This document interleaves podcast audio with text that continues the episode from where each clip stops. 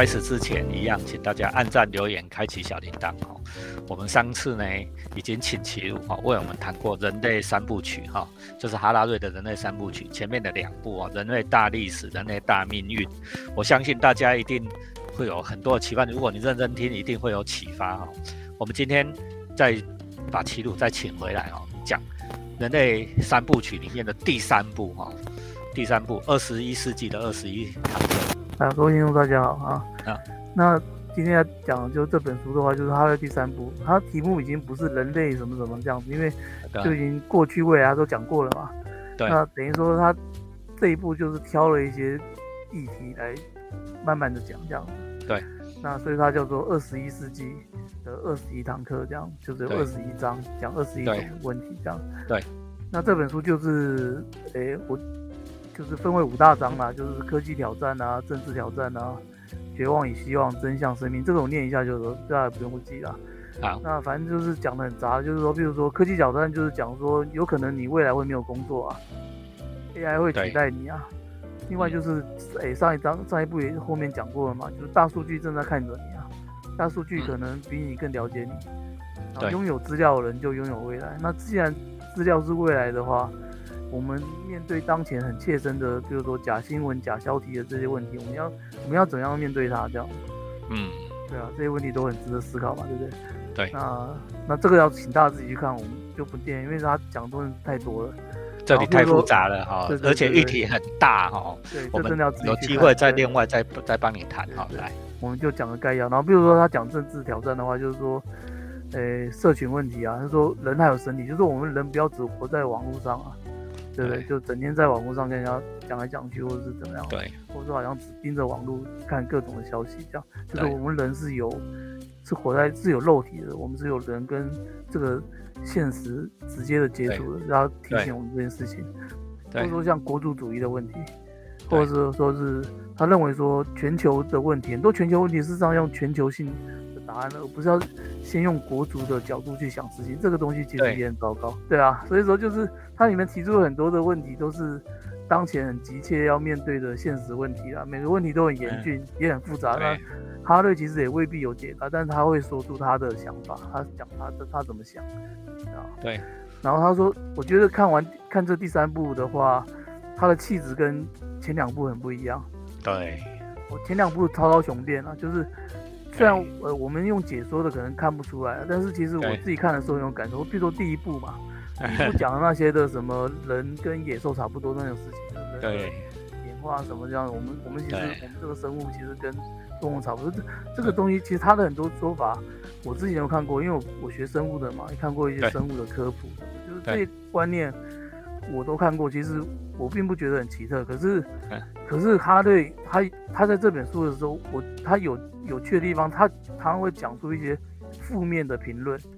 这东西反而是我看一些之前的科普很少提，比如说他讲说人把什么什么什么其他的动物吃掉吃光什么之类，他会提出很多这种东西。那我觉得这是他他一直想想想从一个基本的事实里面去去提醒我们，我们人其实没有这么伟大，等等等等之类的。那他说我们人好像变成神了，可是他又一直在后面吐槽我们说，我们这个神跟野兽其实差不多。对啊，就是就是，所以说他其实有很强的那种的辩论议论性在里面，强词夺理 啊，强词夺理，对对 对对。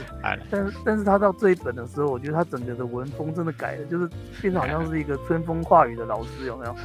就孜孜不倦的殷勤叮咛，他说，这世界的这些问题可能这样子，可能那样子，那我们要小心注意什么？很多事情没有办法，但是有些事情其实我们也好像也不用特别追求，比如说生命的意义等等。他也出轨了。哦，他出柜了，对对。对，对啊，那所以，我我看我只我现在只是要分享，因为这这这这一这一本书我就不讲太多它的西部的内容了，因为太杂，真的值得大家自己慢慢看。这样，我只是说我今天讲的就只是分享说我的个人读书心得啊，就是我觉得我看到最后两章的时候，嗯，其实我我我觉得说这本书的气质跟前面两本真的很不一样。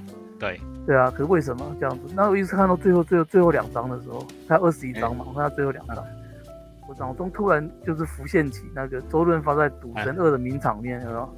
就是他不是跟那个什么什么什么赌王，就讲说最后在什么公海之中翻牌啊，然后他赢了嘛，对不对？他 对，然后然后赢了，事实上是凭着那个赌王的一个。以为他他的有个什么习惯，然后就缺陷，就是骗他啦，对，制造了一个。他说，那最后揭秘了，他就说这个局我布了一年之久，对，这样说，所以这个是一个名场面嘛，就是对。很帅这样子。但是我觉得说啊，我看到最后面才觉得说，哇，你原来前面也是赌神啊，就是 跟我们讲这么多怎么怎么，最后其实你真心话到最后两章才讲出来，对，就是这个局布了诶六七年之久，而且三本书嘛，对啊，对啊。那我自己觉得，最后看我只讲最后两章一两章的内容，就是我我今天想分享的，就是对它事实上就是这个前面很那个很滔滔雄辩的，然后很对的这个哈对，事实上是在在破我执啊，破我执是是佛家的说法啦，嗯，就是把就是我们人有很多的我，就很多执念嘛，很多因为我们我因为人因为个人因为。对于我的想法，然后产生的种种的执念、执着啊，自以为是啊，人一直自以为是啊，他要打破你的自以为是啊，来，对，所以他用的方法是什么？就是把人高高的捧起，就是告诉你说，我们人跟神差不多啊，对啊，我们科学已经进展到这样子了，我们人，我们我们怎么样怎么样，讲了很多东西，然后讲了天文地理，就上穷碧落下，几百万年开始讲，讲到近代哦，而且帮我们预测未来。就是把我们人讲的这样，就是很厉害这样，可是最后又常常告诉把我们捧到天上去，然后又把我们重重摔下来说，其实人什么都不是啊，我们人跟野兽差不多。对，我们人真的有自由意志啊？也没有啊，我们 人到底是什么？嗯，对啊，所以我觉得这就是破我执啊。这我看到最后秒钟，真的觉得说，这就是想起来就是那个那个有名的故事，就是老禅师对着那个无名的小和尚，有没有？对，一刀就是小和尚一直对他比拇指，赞赞赞这样子，然后就他就拿起刀，那个一刀把那个拇指给磕断，赞什么赞？就是人没有，人人没有什么好赞的，就是这样对啊，所以我觉得说那个我我我我我有个深深感触的这一章就是倒数第二章啊，就最后快结尾了。然后哈瑞对对这个读者啊，就是我啊，丢出一个一个问句，他就说：人生一定要追求意义吗？啊，好问题。对，人生一定要追求意义吗？这个这个问题不是常常人在某个人生都会都会在思考这个事情。对呀，而且这个其实我们会先思考啊，我的人生有什么意义？我要追求什么意义？然后忽然就问了更深层、更更回溯回去问啊，人生为什么要一定要追求意义？对，但是我们像我啦，我我从来没有怀疑过这件事情，我就认为我的人生就要追求意义，比如说我们会给自己很多意义去追求，比如说。我可能就是要追要创作啊，创作就是就是我的人生意义嘛。我们就会给自己一个意义，这样就是我可能要要想事情，要想想一些理念什么，就是就创作也是对我，有时候也是思考嘛，等等等等的。就是我会给我自己，就就是我可能，比如说我可能不追求诶功成名就，因为也不可能好，因为追求不到啦，也不是我不追求，就追求不到嘛。追求不到之后，我就开始退而求其次，就是想说啊，我要创作，我要去思考人生的意义。所以这个东西一直是我的人生的那个信仰，对吧？但是我一直看到看到哈瑞讲的时候，我就我就告诉我说，他告诉我说，没有啊，人生一定要追求意义吗？没有，不，这件就是有没有想过这件这件事情是可以可以被质疑的，这样子，对啊，人生一定要追求意义嘛？对啊，对啊。他说他说那个他会说。那个不是一定要追求意义。他说，我们应该从内观自身的痛苦开始。如果这个意义意义的追求造成了很多痛苦，那我们是不是应该去反省内心，然后再把它放下？我意思就是说，比如说，如果如果如果写作让我很痛苦，或者说如果讲书，像我们像我跟 B J 这样两个人聊聊书这样，是一件很痛苦、很疲倦的事情，那我是不是应该就要先放下，然后先检讨？自己对要去消除这个痛苦，而不是说先走开，对，先走开，对对。然后不是说为了意义去献祭自身的痛苦，这样就是说用痛苦来证明自己的意义，或者说好像借由自身的痛苦来证明说我们好像有意义这样。对。那他他他这个论点其实有那个震撼到我，这样深深的震撼到我。对。那那我觉得说他当他就是说放下了很多对于这种意义的追求啊，就是说个人的生意这样，有时候可能我们可以。生活的活得更简单一点，这样子，对啊。那前当然我讲的已经是很很个人、很内心的。然后他前面讲更多的什么政治啊、经济啊，社会科学发展等等的议题吵来吵去啊，他他告诉我们说，其实有时候真的吵不赢，或者真的吵不完的话，我们是不是就不要不要这么热衷一直吵了，就不要再吵下去，就是我们是不是要放下，就暂时走开，然后回归内心去寻找我们的平静，这样。对对对，这个我我最近也感触非常深哈，因为我做这个工作已经做五年了。啊，说实在的哈，就是说我也不喜欢这个工作，我一点都不喜欢这个工作。哦，大家以为我很喜欢做，我超不喜欢这个工作。我觉得我的时间我应该去钓鱼，我应该去打电动，对不对？应该好好跟我的家人相处。但是我常常因为工作，然后就没有办法去做以上讲的这些，我觉得人生应该要做的事情。所以现在这里面。就，哎，觉得不是很开心，对不对啊？好像这件事又非得做不可，对不对？好像我们这个这个事情很有意义，因为我做的事情很有意义哦。我就在想说，哎呀，我百年树人，对不对？哈，我要为社会奉献，对吗？然后开始为了痛苦的时候，我们就在想说，哎，啊，我干嘛一直要追求意义，对不对？对啊。哦，我们真的很痛苦的时候，我们是不是要先放下？去寻找平静，这样，就是有这种方法，对，去钓鱼吧，去 去思考这些事情，对，哎，对，好来，好，所以我意思是说，其实我我有点知识障啊，其实我有去禅师，禅师也是有去听法师讲这些，对，诶，放下啊，什么这些放空啊，什么这些道理啊，其实我也都听过了很多这样，可是我我我我对法师讲这些东西没有这么惊讶，可是。他都用了三本书，而且讲的很宏观、很宏观的历史。他从几百万年前开始讲嘛，对不对？对。然后讲了中间第二本讲的很复杂的社会议题，非常多的东西讲。可他最后讲了这么多这这么这么多社，而且这一章第三本也讲了很多很多社会现在的问题嘛。他讲了这么多的这么多道理，这么多复杂的事情之后，他竟然在最后两角节告诉我说啊，别想了。对啊，所以这这东西真的吓到我，就说你。你你告你把什么事情都讲遍了，然后告诉我说别想那么多，对，这这什么意思？所以这个东西我觉得就是一指禅，就是法师说法，就是天花乱坠这样子。但他最后告诉你说没有啦，人什么东西都不是这样。对啊，对啊，我们人去追求我们的意义有这么这么了不起吗？也没有，就是连这个东西都都都可以放下这样。嗯，对啊，所以我觉得说这个就是说，哎，至少我这个人就是有点知识障，所以说我我信我信奉很多的。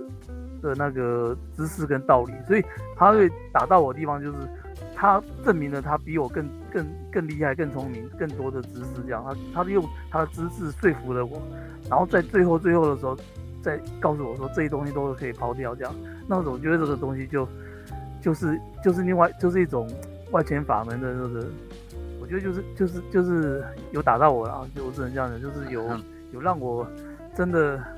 就是就是，我是听听法师的时候还没有这么大的的那种解，诶惊讶感，这样就是就是放就是那，可是我是看这本书，真的有有觉得有佛法修行的最后的那种领悟的。听法师讲没觉悟哦，没领悟，没觉悟，对对对对，可 是我我知识障啊，就是只能这样讲，就是我还是很傲慢。可是他他总之前面用了很多现代知识啊，什么科学啊什么的，他真的有说服到我了，对啊，他觉得说一直告诉你说人没什么人生，而且。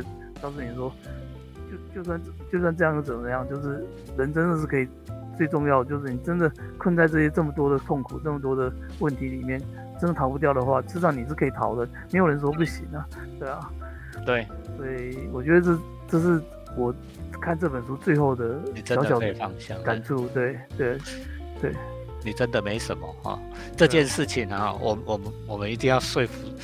这个要说服自己，有时候还蛮难的，对不对哈？有时候想说，哎呀，这件工作就我做做的最好，我我来我来做，对不对？但是哈，老实讲啊，你只要走开哈，你就会忽然发现，哎，这世界真的没有少了谁不行，好，对不对？没有少了谁不行啊？你你走开的话，一定会有另外一个人去做啊，对吗？我们一直觉得说我对你错的时候，事情就没办法解决嘛，对不对？对。对啊，永远不会解嘛。那所以，我当然我觉得这本书真的不是一个讲禅修的书啊，只是我我只是说，就我个人体验，我我在这一本书真的真的有一种开悟的感觉，就看看到最后面这样，他对我的那个，对对。那可是他这本书，假如说你你未必真的有信仰或真的未必喜欢佛教这一套讲法的话，它事实上里面有各种对于世界这各种问题的他的想法，而且他在这一章已经变得很温柔，他已经没有要没有要要挑挑衅你了，对他就是认真的要拈花微笑的，他已经在拈花微笑了，对他认真的就是细细的跟你讲他怎么想，那他也不说服你，反正就是他觉得他这样跟你讲，那你。可以参考他的意见，可以看一看这样。对，我们在读前两部的时候，一定有很多人会觉得说，哦，这个人又是一个科学唯物论的哈，拥护科学唯物论的哈。啊，最起码在第二步，他也拥护说，嗯，那个科学跟人文主义，哦，变身共振发展，然后哈，好像他有真的有信仰一些什么嘛，哈，对不对？对他，他其实有在书里面最后讲，他有信一个一个教一个流派的一个，哎，我我归类为。就是禅修、灵修的一个学派，他不是不是我们一般正统的那种什么什么佛教或藏传佛教什么的，也不是印度教的系统了啊，就是说有点像瑜伽了哈，就是说，对对对，其实这种印度教派很多了，印度相关的教派很多，他他自己最后有承认他他的比较是属于那个系统的。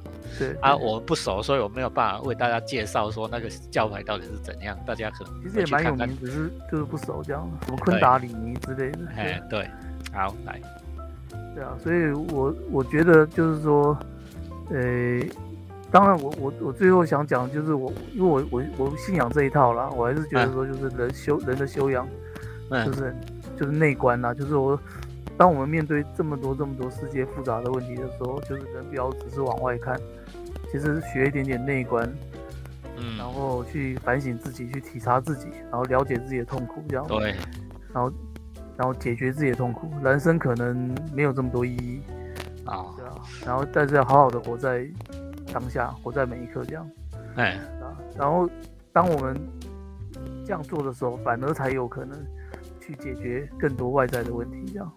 要自我觉察哈，对，这个自我内观哈，自我觉察这个这个观念哈，我们以后可能会多花一点时间来跟大家谈这个事情哈，因为这不仅是哈拉瑞，也是我跟齐鲁哈，觉得说我们现在的现代的社会哈，可能必须要跟大家学学的更更懂一些的事情啊，就是更更常这样做。我我想要这样做的时候，嗯，你要问自己说，我为什么会这样做？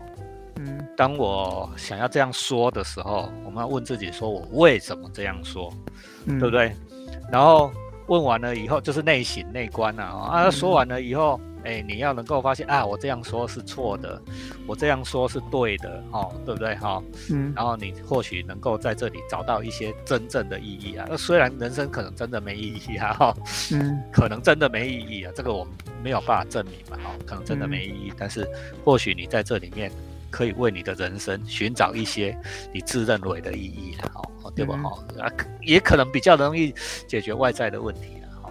对，因为假如说你都不放下，你就永远跟人家争执啊，然后就不可能解决问很多问题嘛。对啊，争争执的本质就是我对你错嘛，哈，永远觉得我们自己对，别人是错了，哈。啊，我们能不能放下，说我错你对，都是对对对，都你对。对啊。或者说是你跳出来看自己嘛？你自己未未必是像你自己讲的这么的这么的正确这样。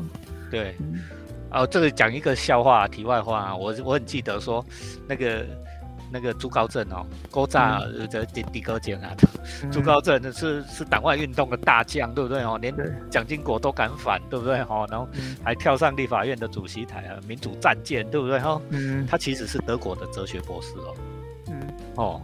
他有一次呢，就过了很多年以后，他在那边闲谈他的生活哲学啊，说他怎么跟太太相处那么久，哦都不会吵架呢，婚姻会和谐。他说，他关键很很简单呐，哦，对不对哈？就是你老婆说什么，你觉得不对，对吧？哈，怎么你觉得不对？你老婆讲的还没还没到你的时候，你要说感动你对啦，你很气，对不对哈？啊！但是都你对，好，阿内，这个我们人生或许会更美满，哈哈哈哈内省内观的啊。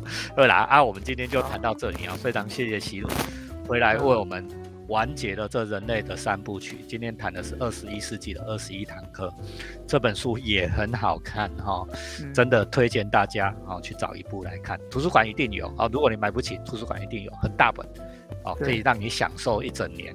二十一世纪已经过了二十二年了哦。嗯，对吗？二十一年已经过了啊，已经第二十二年开始了哦，五分之一过完了哦。不，我们现在开始学习还来得及。嗯，BJ 只会读书，按赞、留言、分享，开启小铃铛。我们谢谢齐鲁，我们跟大家拜拜吧。好，各位各位拜拜，拜拜，感谢。